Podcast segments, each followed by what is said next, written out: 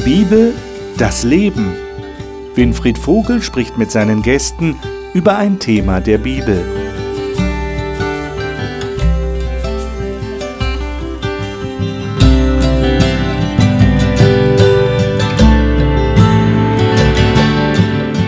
Und auch heute wieder ein herzliches Willkommen Ihnen, unseren lieben Zuschauern, in der Gesprächsrunde über die Bibel und über biblische Themen. Wir reden schon seit einigen Wochen über den Heiligen Geist, diese doch recht geheimnisvolle Person der Gottheit. Und wir haben darüber nachgedacht, was die Bibel darüber sagt. Und sie sagt ja sehr viel eigentlich über den Heiligen Geist und was er tut, was er bewirkt. Wir haben auch versucht, das ins Leben hineinzunehmen. Ich habe meine Gäste immer wieder gefragt, was heißt das für euch ganz persönlich? Wie erlebt ihr den Heiligen Geist? Und da haben wir einige Antworten gehört und ich hoffe, dass die auch als authentische Antworten wahrgenommen worden sind. Heute wollen wir dieses Thema jetzt abrunden, indem wir noch einmal drei Texte uns anschauen im Neuen Testament. Einen Text, der von Jesus selber stammt und dann Texte, die Paulus geschrieben hat, wo es noch einmal darum geht, dass der Heilige Geist uns einen Durchblick schenkt. Er hilft uns, Dinge zu sehen. Was hilft er uns denn da zu sehen? Darüber wollen wir heute reden. Das tue ich natürlich hier im Studio mit meinen Gästen und die darf ich Ihnen jetzt wieder vorstellen. Dani Canedo wohnt und arbeitet an der Bergstraße in Südhessen, liebt Geschichten mit gutem Ende, fotografiert mit Leidenschaft und kann sich das Leben ohne Neuentdeckungen auch im Bereich Gott, Glaube und Bibel nicht vorstellen. Marion Gaffron hat sich bewusst entschieden, einen recht stressigen Job aufzugeben, um sich auf Wesentliches für Gott und für Menschen zu konzentrieren. Sie hat den Plan, Personal- und Business Coach zu werden, um Menschen in ihren Lebensfragen zu helfen. Dr. Frank Hasel hat in Deutschland, England und den USA Theologie studiert und ist derzeit stellvertretender Leiter eines Bibelforschungsinstituts in den USA. Er verbringt seine freie Zeit gerne mit seinen erwachsenen Söhnen oder netten Freunden oder schreibt gerne. Ralf Vielweber ist Handelsvertreter im Bereich Kindergarten Grundschule, ist überzeugter Christ und Leiter im Gemeinderat seiner Freikirche. In einem christlichen Zuhause aufgewachsen, hat er schließlich eine echte Beziehung zu Gott gefunden. Schön, dass ihr da seid. Wir fangen mit dem an, was Jesus zum Heiligen Geist gesagt hat, ein sehr bekanntes Wort, das in Johannes Kapitel 16 steht. Und dort die Verse 5 äh, Entschuldigung, 7 bis 15, so rum. Ich überlege gerade, welche Bibelversion sollten wir mal dazu hören? Vielleicht äh, eine modernere Fassung. Marion, darf ich dich bitten? Das Die Hoffnung, Hoffnung für, für, alle. alle. Mhm. Dass wir das mal in dieser Version hören. Doch glaubt mir, es ist besser für euch, wenn ich gehe. Sonst käme nicht, sonst käme der nicht, der meine Stelle einnehmen soll, um euch zu helfen und zu trösten. Wenn ich euch verlassen habe, wer ja doch, Entschuldigung, wenn ich euch verlassen habe, werde ich ihn zu euch senden. Und ist er erst gekommen, wird er den Menschen die Augen für ihre Sünde öffnen, aber auch für Gottes Gerechtigkeit und sein Gericht. Denn ihre Sünde ist, dass sie nicht an mich glauben. Gottes Gerechtigkeit zeigt sich darin, dass er sich zu mir bekennt und ich zum Vater gehe, wenn ihr mich dann auch nicht mehr sehen werdet.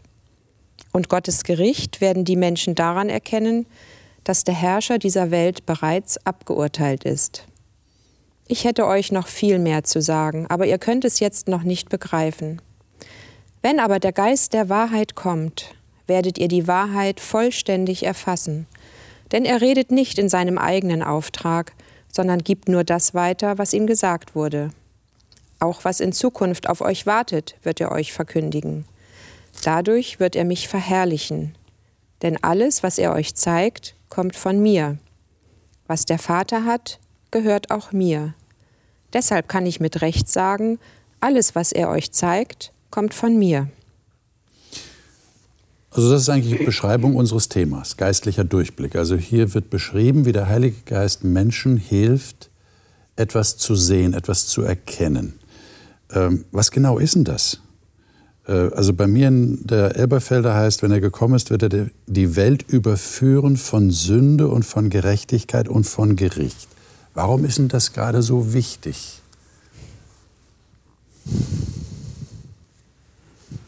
Von uns aus, würde ich mal sagen, haben wir nicht diesen Durchblick, was Sünde ist, was verkehrt ist. Hm. Und er verhilft uns hier zu einer neuen Perspektive. Aber haben wir das nicht in unserem Gewissen? Spürt man das nicht irgendwie? Spüren das Kinder nicht schon? Das ist falsch, was sie da machen? Ja. Oder wenn jemand lügt, dann spürt er, ja, ich habe jetzt nicht die Wahrheit gesagt, das ist nicht gut? Ja, was er hier als Sünde bezeichnet, ja. das ist jetzt was anderes als das, was wir so landläufig oft verstehen. So, ich habe was falsch gemacht. Ja. Sondern hier heißt es, ihre Sünde ist, dass sie nicht an mich glauben. Also es geht darum zu erkennen, wer ist Jesus. Und an anderer Stelle sagt er, wenn ihr nicht an mich glaubt, könnt ihr nicht zum Vater kommen. Also er ist der Schlüssel.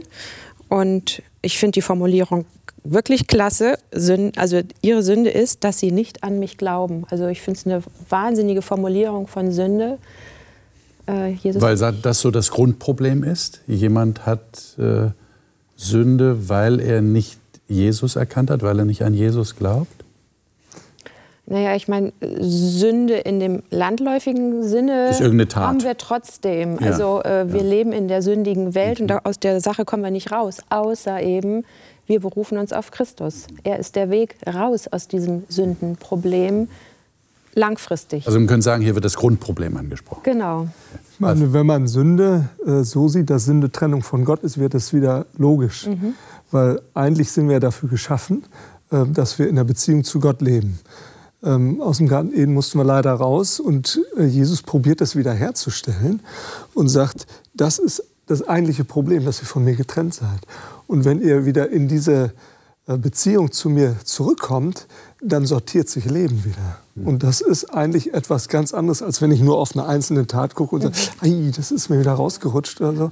Ähm, das Problem, was dahinter liegt, ist ein ganz anderes, weil wir unser Leben nicht mehr in der Beziehung auf Gott ausrichten. Und das war früher, war das anders. Ja? Also, heute hat man vergessen, okay, stimmt, da gibt es Gott, aber was hat das mit meinem Leben zu tun? Mhm. Und ich glaube, das ist so diese Grundgeschichte, äh, die wir wieder klar kriegen müssen und die der Heilige Geist offenlegen will und sagt, Leben kann gelingen, wenn du wieder in Beziehung zu dem Schöpfer kommst. Mhm. Ja, das fällt uns aber auch so schwer, nicht? Mhm. Wir sind gewohnt, unabhängig zu sein, nicht die Hilfe anderer zu benötigen oder in Anspruch nehmen zu wollen. Und da jetzt zu erfahren, ähm, dass auf dem Weg zu Gott kein Weg an Jesus Christus vorbeiführt, dass ich ihn wirklich brauche, mhm. dass ich selber nicht gut genug bin, mhm. das ist äh, eine, eine harte Nuss für den, der ohne Gott lebt. Und ich glaube, der Heilige Geist kann, kann einem dieses Bewusstsein schärfen und auch, auch das Verlangen und die Offenheit dafür, was sich einem dadurch erschließt. Aber jetzt hat doch Gott dem Menschen einen Verstand gegeben.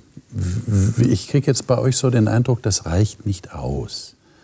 Aber wenn ich mit normaler Logik begabt bin und ich bekomme jetzt die Information, jetzt Bezug auf Jesus, er ist die einzige Möglichkeit, dass du gerettet werden kannst.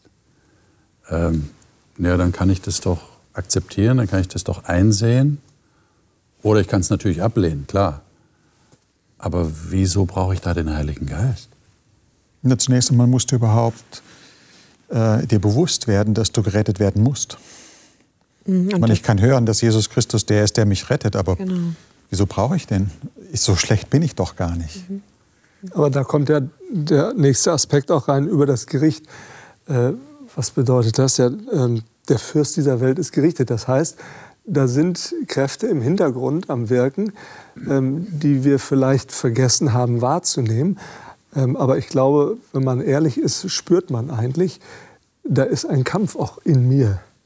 Und ich glaube, das spürt eigentlich jeder Mensch, ja? dass, dass wir immer wieder darum ringen, gute Entscheidungen zu treffen. Und das will der Heilige Geist uns offenbaren. Ne? Hm. Also er wird den Menschen die Augen öffnen, also Wahrnehmung, was hm. nehme ich wahr? Also es gibt ganz viele Sachen, die uns gesagt werden, aber die Augen sind dafür nicht offen. Darum finde ich die Formulierung so schön, er wird mir die Augen öffnen.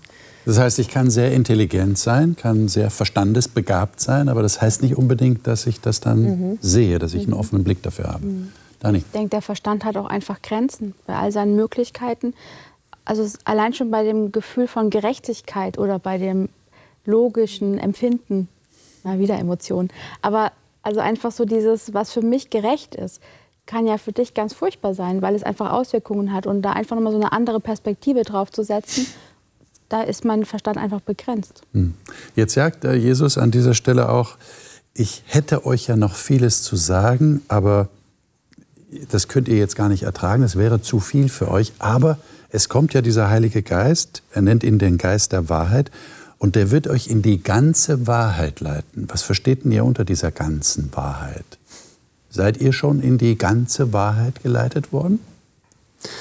So, wo ich äh, das gesehen habe, dass Jesus sagt, es ist gut für euch, dass ich weggehe, hm. habe ich gedacht, ich würde mir das wünschen, dass Jesus hier wäre und mir mal erklärt, was da Sache ist.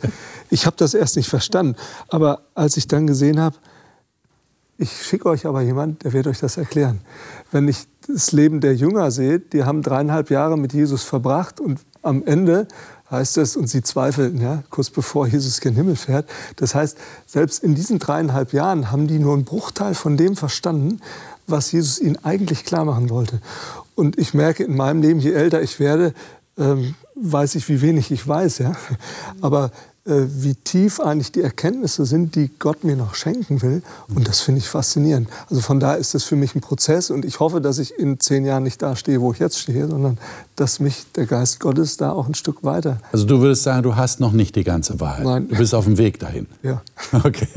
Ah, da ist ja wieder, Entschuldigung, wieder die Frage, was verstehe ich unter Wahrheit? Ja. Also ich fülle das hier mit Jesu eigenen Worten. Er sagt, ich bin die Wahrheit. Mhm. Also es geht hier wieder darum, dass der Heilige Geist uns zu Jesus führt.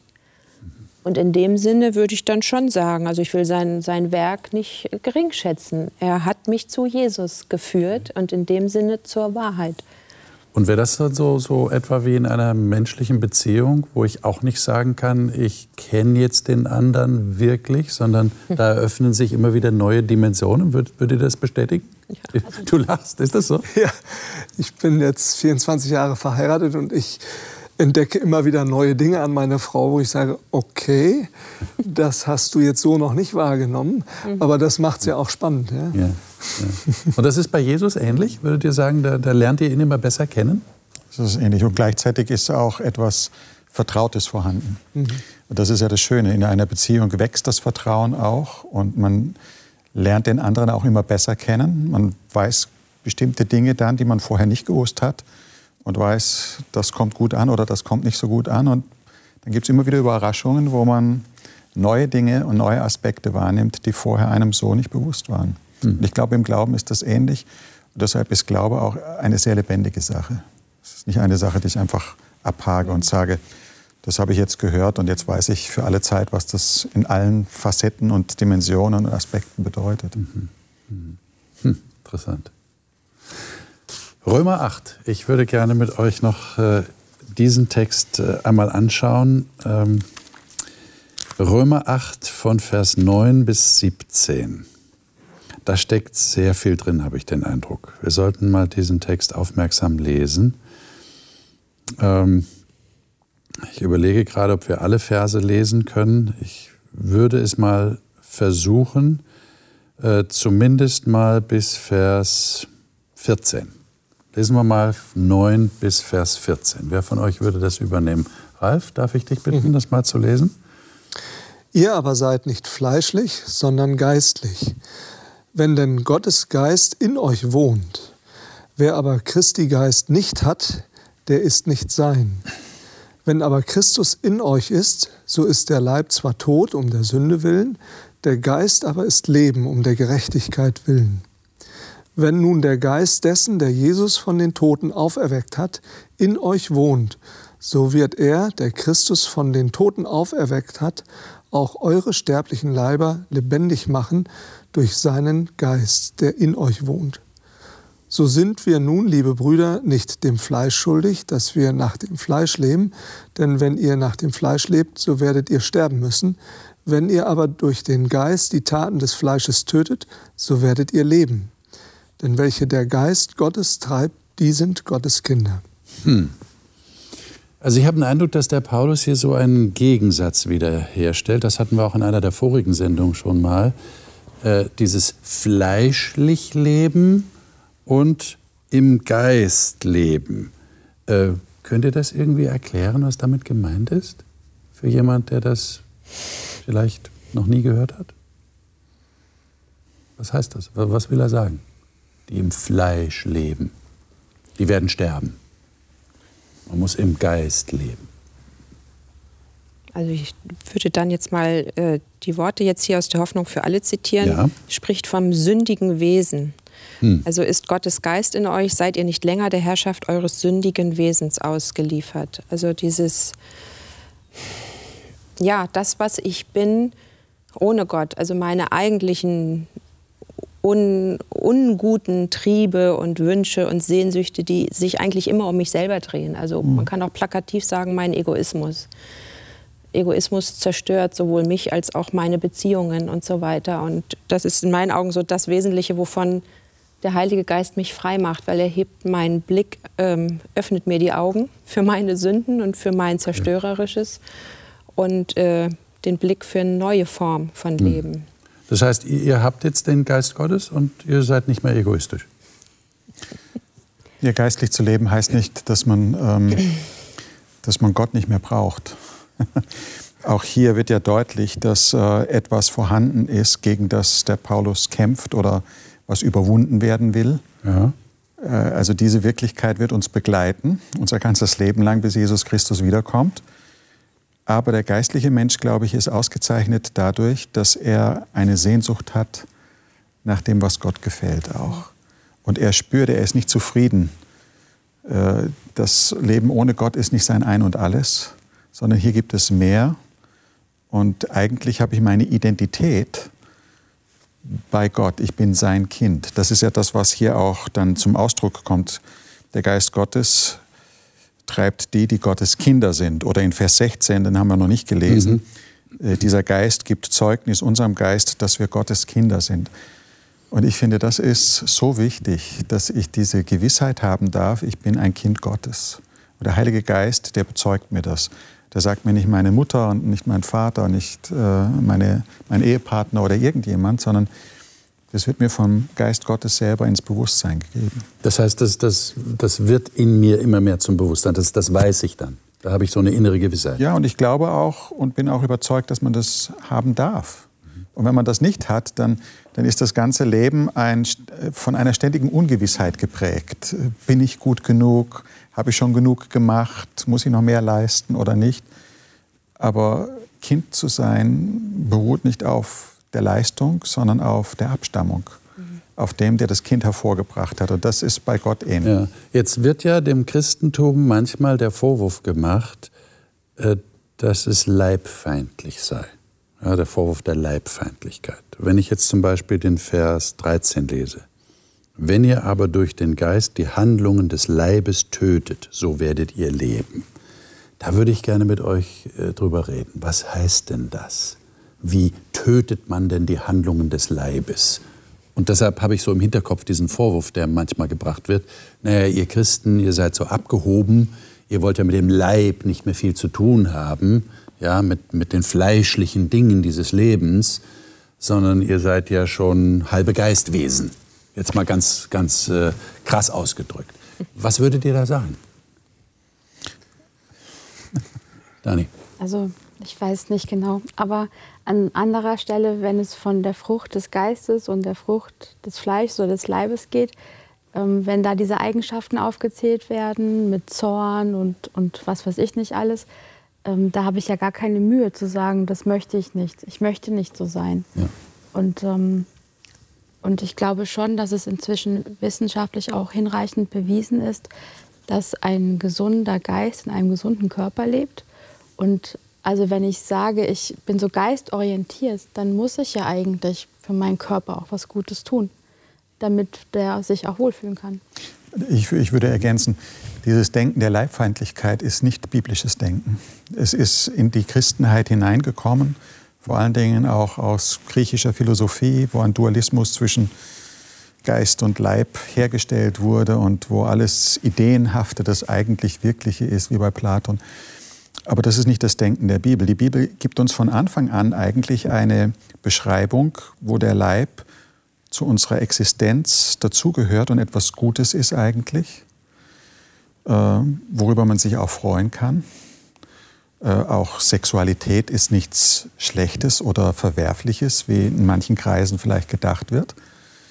Aber Gott wünscht sich, dass das, was er uns auch in unserer Leibhaftigkeit, unserer Körperlichkeit mitgegeben hat, auch in einem Rahmen genossen wird, der den Schutzraum bietet für das, was er uns an Besonderem mitgegeben hat. Und da, wo ich das missachte, da kann auch diese Leiblichkeit und auch dieses Verlangen sehr zerstörerische Ausmaße annehmen. Und, mhm. und das erleben wir ja auch in der Gesellschaft an vielen Ecken und Enden. Und ich glaube, insofern könne man getrost sagen, die Bibel ist nicht leibfeindlich, in keiner Weise und auch der Paulus hier nicht.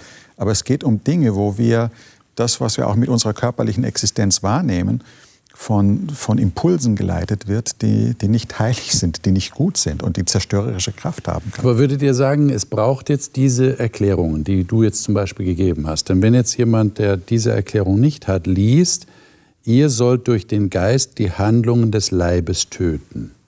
Äh, äh, da könnte man doch schon auf die Idee kommen, äh, Handlungen des Leibes, Handlungen des Leibes, was sind die Handlungen des Leibes? Äh, Körper ist schlecht. Also ich empfehle mal wieder eine moderne Übersetzung zu nehmen. Ich möchte den Vers hier mal vorlesen, weil der öffnet für mich ganz andere Horizonte.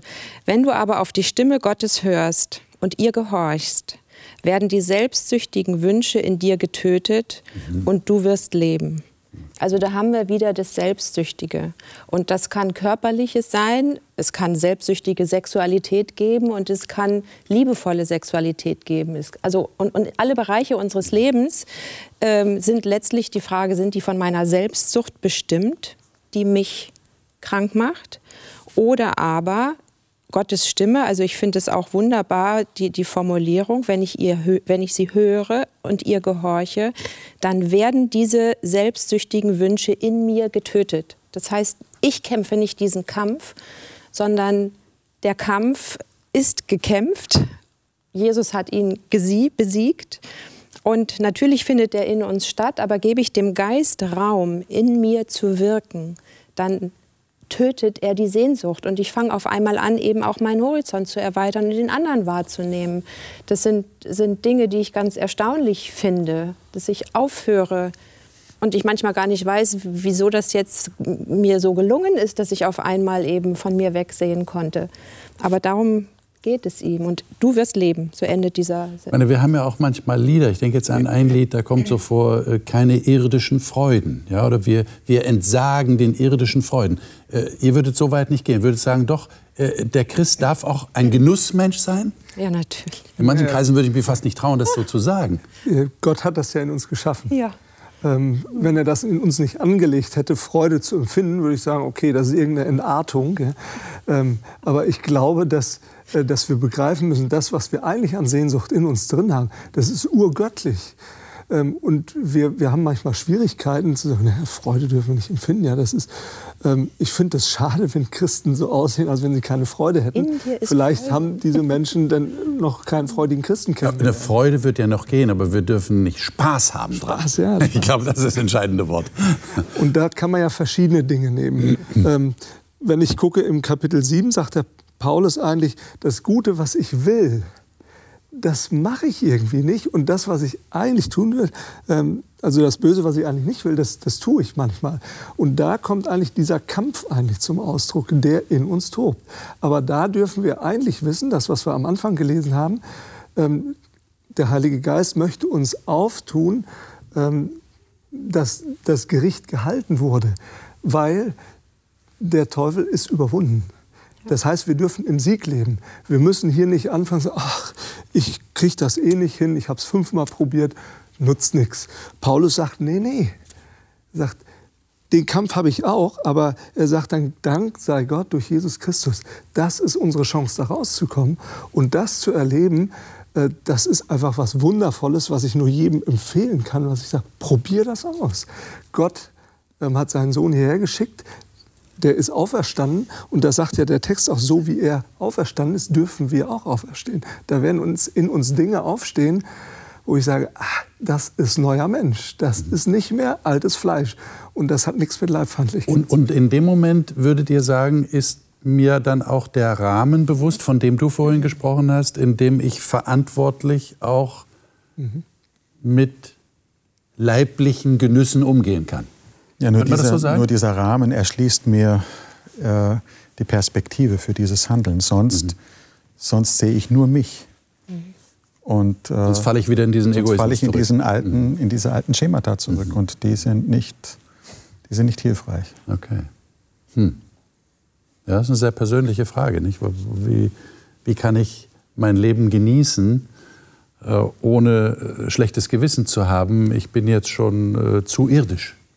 Aber ich glaube, das ist, was du gesagt hast, ist die Grundlage, dass wir uns angenommen wissen und sagen, ja. ich bin erlöst. Punkt. Und da kann ich nichts zu beitragen. Mhm. Ja. Ich glaube, wenn ich diese Grundlage nicht habe, dann werde ich in diesem Kampf eigentlich zerrieben, weil ich auf der einen Seite sagt mir mein Verstand, nee, das willst du eigentlich nicht. Ralf, hör auf damit.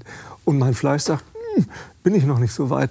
Aber wenn ich von dieser Grundlage ausgehe, ich bin erlöst, dann darf ich locker lernen. Ja, und Aber ich glaube, es wäre auch hilfreich, wenn ich einfach ein bisschen mehr mir auch das anschaue, was schön ist. Also es klingt jetzt so, als wenn das, das Schöne ist halt das, was ich nicht darf. Aber eigentlich kriege ich ja noch was viel Schöneres, was viel Besseres. Mhm. Ähm, wenn ich da einfach mich mehr darauf fokussiere, dann, dann fällt es mir auch leichter, Dinge, die vielleicht auch nett sind, aber dann eher hinter mir zu lassen, als wenn ich eben nur mich sehe und was ich jetzt alles nicht mehr darf und wie ich mich jetzt da irgendwie selbst verleugnen muss und selbst töten muss, damit dann irgendwas anderes erwachsen kann. Also ich glaube schon grundsätzlich, dass ich ein gewolltes, geschaffenes Wesen bin. Mhm. Und von daher darf ich auch sein. Hier kommt noch ein anderer Liedtext in den Sinn, weil du vorhin eine Liedstrophe äh, frei zitiert hast. Es gibt dieses bekannte Lied, In dir ist Freude. Aber es geht ja auch weiter, in allem Leide. Mhm. Und das ist ja die Wirklichkeit, in der wir uns auch als Menschen wiederfinden. Und das Schöne am Glauben ist, dass es echte Freude gibt. Da geht es nicht nur um Spaß. Sicherlich haben Christen auch Spaß und Freude. Aber das Christentum ist keine Spaßreligion. Es, es geht um viel mehr im christlichen Leben. Eben auch in leidvollen Situationen diesen Blick nicht zu verlieren, nicht in diesem Leid zu verzweifeln, und trotz allem Leid vielleicht eine gewisse hoffnungsvolle äh, Gesinnung an den Tag zu legen. Ich lese das auch in Vers 17 am Ende äh, ein bisschen weiter in diesem Kapitel. Mhm. Sind wir aber Kinder, so sind wir auch Erben, nämlich Gottes Erben und Miterben Christen. Christi, wenn wir mit ihm leiden, damit wir mit zur Herrlichkeit erhoben werden. Und ich glaube, der christliche Glaube bewährt sich eben nicht nur, wenn es mir gut geht, wenn ich Spaß habe und alles glatt läuft, dann wären ja alle Christen. Aber, ja. Aber, er bewährt sich eben auch in den Anfechtungen des Lebens oder den Schwierigkeiten und den Herausforderungen. Und gerade da ähm, zeigt sich, was wahrer Glaube ist auch. Aber trotzdem glaube ich, dass Gott Genuss und Freude möchte. Auf also jeden wenn ich Fall. seine Verheißungen auch im Alten Testament anschaue für sein Volk, da geht es um Feiern, da geht es um Essen, da geht es um Wohlstand und Reichtum. Ich glaube, das ist das, was Gott sich eigentlich wünscht. Mhm. Aber das ist nicht immer unsere Lebensrealität. Ja, ja. Aber der, der Kern ist, feiere ich selbstsüchtig oder feiere ich, weil ich die Freude mit Menschen teilen mhm, möchte. Mhm, mhm. Und ich habe kürzlich, das möchte ich gerade an dieser Stelle einfügen, so eine nette Episode gehört von einer Frau, die sagte, weil, weil unter Frauen gibt es ja so diesen Spruch, Schokolade macht glücklich. Und sie sagt, komisch, mich macht die Schokolade überhaupt nicht glücklich. Wenn ich sie gegessen habe und nachher auf der Couch liege da, und meine Schuldgefühle dann kommen und ich mich so elend fühle, weil ich mich wieder nicht beherrschen konnte, wieso macht Schokolade glücklich?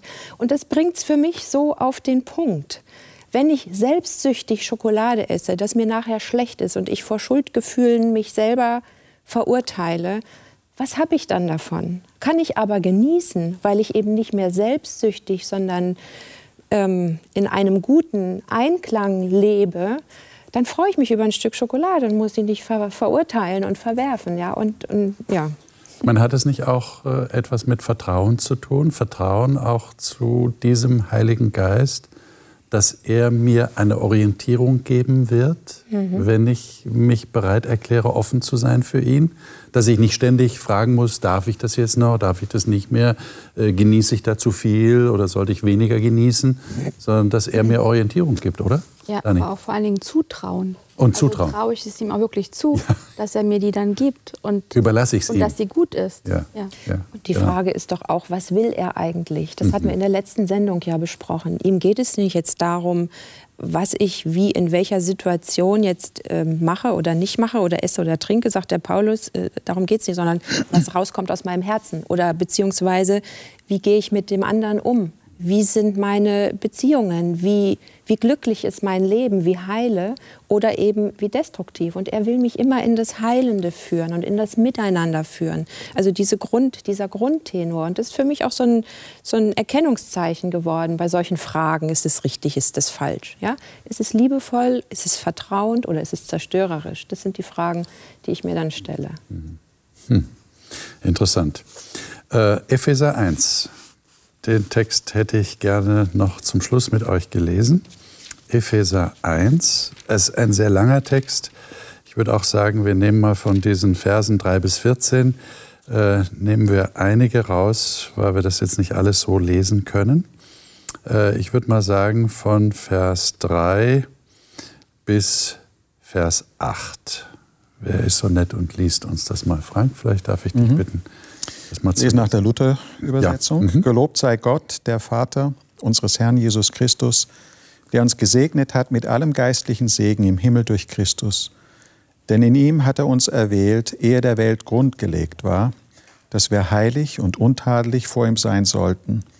In seiner Liebe hat er uns dazu vorherbestimmt, seine Kinder zu sein durch Jesus Christus, nach dem Wohlgefallen seines Willens, zum Lob seiner herrlichen Gnade, mit der er uns begnadet hat in dem Geliebten. In ihm haben wir die Erlösung durch sein Blut, die Vergebung der Sünden nach dem Reichtum seiner Gnade, die er uns reichlich hat widerfahren lassen in aller Weisheit und Klugheit. Hm. Also ich habe den Eindruck, hier steckt unwahrscheinlich viel drin. Also Paulus hat hier wirklich alles reingepackt, was ging. Und äh, das ist so dicht, dass man das eigentlich im Einzelnen aufschlüsseln müsste. Ähm, ich würde euch gerne da noch mal fragen, was, was ist für euch Weisheit und Einsicht oder Klugheit, wie du gerade gelesen hast? Was ist das für euch? Was habt ihr an Weisheit und Einsicht gewonnen durch diesen Heiligen Geist? Also ich glaube für mich das Entscheidendste ist und war und wird vielleicht auch noch lange sein, der Punkt zu erkennen, dass Weisheit von Gott kommt und ich ihn auch wirklich darum bitten darf und er dann auch schenkt. Hm. Ja. Kannst du das im Einzelnen beschreiben? Gibt es irgendwie eine, eine, eine Erklärung für, für Weisheit, was Weisheit jetzt ist? Also für mich persönlich ist Weisheit ähm, also vielschichtig, beinhaltet für mich auch die Art und Weise, wie ich in einer Situation mich verhalte, ähm, was ich sage, wie ich es sage, ob ich es sage. Ähm, und da komme ich einfach an Grenzen, weil, weil ich ja nicht immer voraussehen kann, wo wird dieses Wort jetzt hinführen, was wird es für Konsequenzen nach sich ziehen und so. Und dann einfach dieses, ja, so eine, so eine innere Sicherheit zu verspüren, ich muss das jetzt gar nicht selber entscheiden. Ich darf mich darauf verlassen, dass Gott weiß, was das Beste ist und er führt es und er trägt da durch und er macht es, er macht es super cool.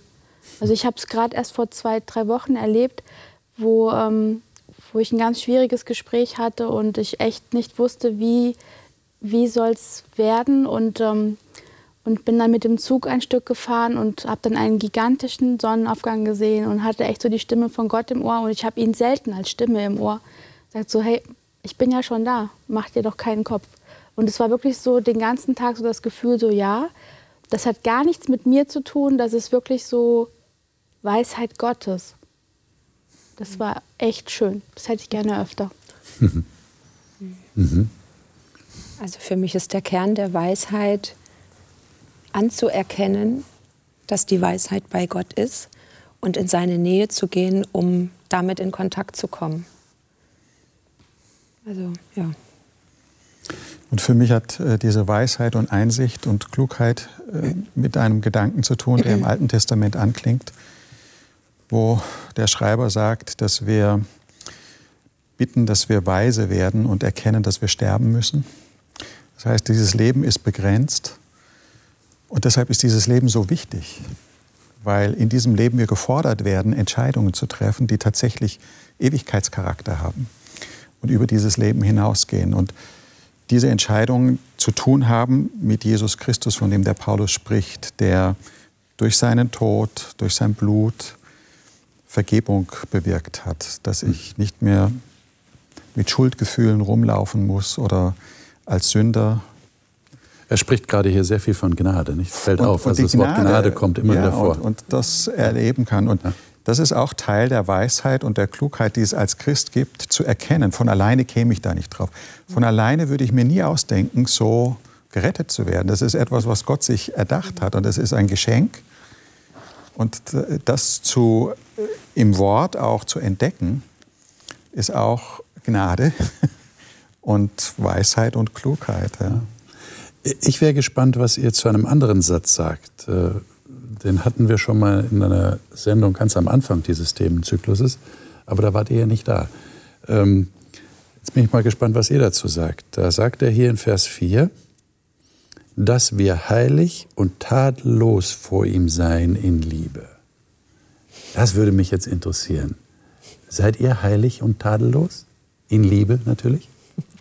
Ja. Ja? ja, in dem Sinne, ich zitiere jetzt Richtig, mal wieder hier raus. Hier, hier klingt es so: Wir sollten zu ihm gehören, befreit von aller Sünde und Schuld. Ich bin nicht heilig und untadelig. So, das, das klingt bei dem Luthertext so an. Also so bin ich auch geprägt worden. Ich müsste heilig werden durch meine Bemühungen. Das kann ich gar nicht. Durch Christus bin ich heilig und untadelig. Und vor Gott stehe ich heilig und untadelig da, weil er sieht mich durch das Opfer Jesu. Und ähm, ich finde es so schade, dass wir da manchmal so schüchtern sind oder so, so schamhaft irgendwie so das zu sagen, ja, wir sind vor Gott heilig und untadelig. Und das ist das Kapital, auf dem ich mein Leben, meinen Alltag gestalten darf. Okay. Also ich finde es auch ein wichtiger Gedanke, weil ich glaube, wir, wir kommen manchmal zu Gott und sagen, oh, bitte, ich vergib mir da, ich habe da wieder. Und Gott sagt, was war denn? Äh, das ist, ist doch, doch schon weg. vergeben. Ähm, ich glaube, das hat mit unserem Fokus zu tun. Mhm. Wir ähm, knabbern da immer wieder dran und leiden da erneut dran und sagen, oh, ähm, Gott hat das längst vergeben. Ja, das ist, wenn der Paulus zum Beispiel zu den Korinthern sagt, zu den Heiligen in Korinth, wenn er da schreibt, ja, und wenn ich mir dann die Korintherbriefe angucke, was da alles los war, da denke ich, das ist ein starkes Stück, dass der die Heiligen nennt. Aber auf der Basis äh, dass sie durch Christus gerechtfertigt sind. Anders kriegen wir das auch nicht hin. Ja, ja genau. Also ich, ich finde halt am wichtigsten von untadelig und heilig abgesehen eben dieses in Liebe. Mhm. Also Gott wendet sich mir in Liebe zu und ich darf mich ihm eben auch in Liebe zuwenden und dann passt das. Hm. Ich habe einen schönen Satz mal gelesen, wer liebt, lebt.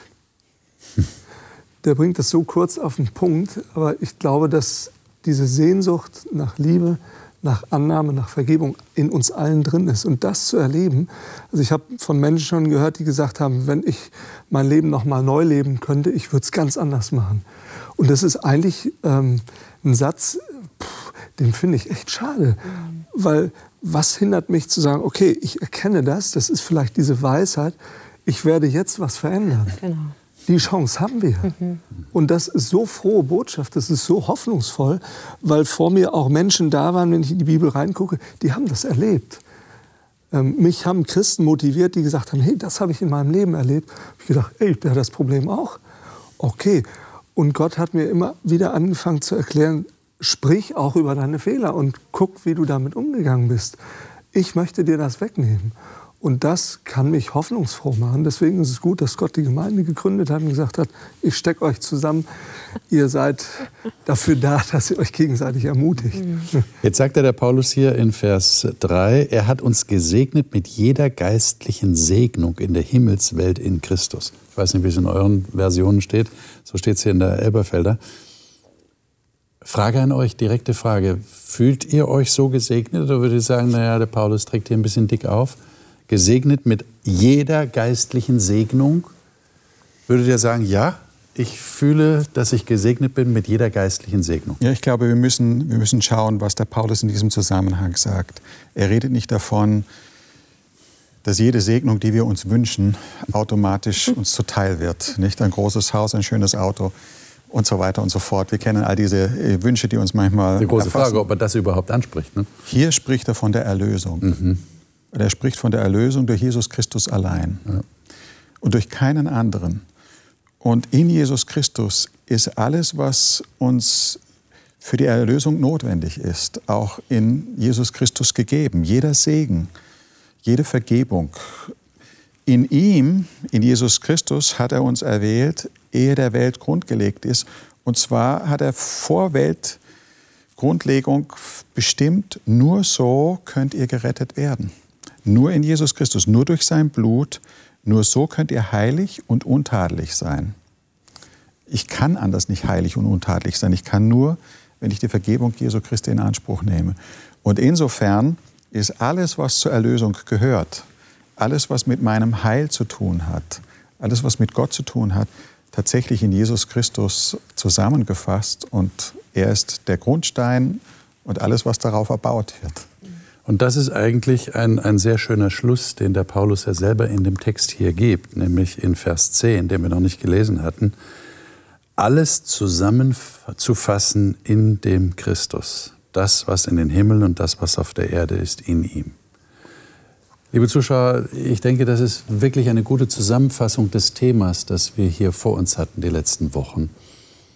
Dass der Heilige Geist geistliches Leben damit zu tun hat, dass dieser Jesus, dieser Jesus Christus wirklich die entscheidende Person in unserem Leben wird und dass wir ihr alles zu verdanken haben. Und wenn wir bei ihr sind, wenn wir mit Jesus zusammen sind, dann haben wir tatsächlich alle Segnungen des Himmels.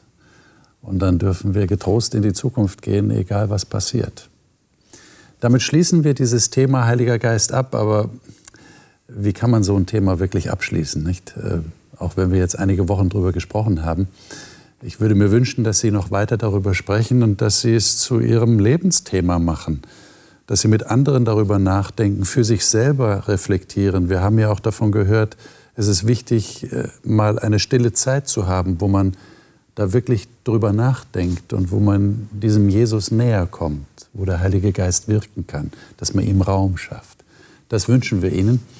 Und wie immer sage ich, schreiben Sie uns, melden Sie sich, wenn Sie Fragen haben dazu, wenn wir vielleicht miteinander Ihnen helfen können, dass, dass wir das besser verstehen. Und das, was Sie schreiben, hilft auch uns, dass wir vielleicht Dinge besser verstehen. Wir sind da offen dafür. Wir werden das nächste Mal, nächste Woche also, einen neuen Themenzyklus beginnen und diesmal wieder ein biblisches Buch. Eigentlich sind es zwei biblische Bücher betrachten, nämlich die Petrusbriefe. Der Apostel Petrus der hat zwei Briefe geschrieben, die uns erhalten geblieben sind. Die wollen wir intensiv studieren. Und das erste Thema wird sein der Mensch Simon Petrus. Und das Tolle ist, wir wissen über den Petrus mehr als über alle anderen Jünger. Das lag auch daran, weil der Petrus immer zuerst geredet hat. Wir wissen also eine ganze Menge über ihn. Und diese Person wollen wir das nächste Mal studieren und dann natürlich auch darüber nachdenken, was er geschrieben hat. Seien Sie auf jeden Fall dabei. Vielleicht können Sie noch andere einladen, auch bei diesen Sendungen mitzumachen. Gottes Segen Ihnen. Bis nächste Woche.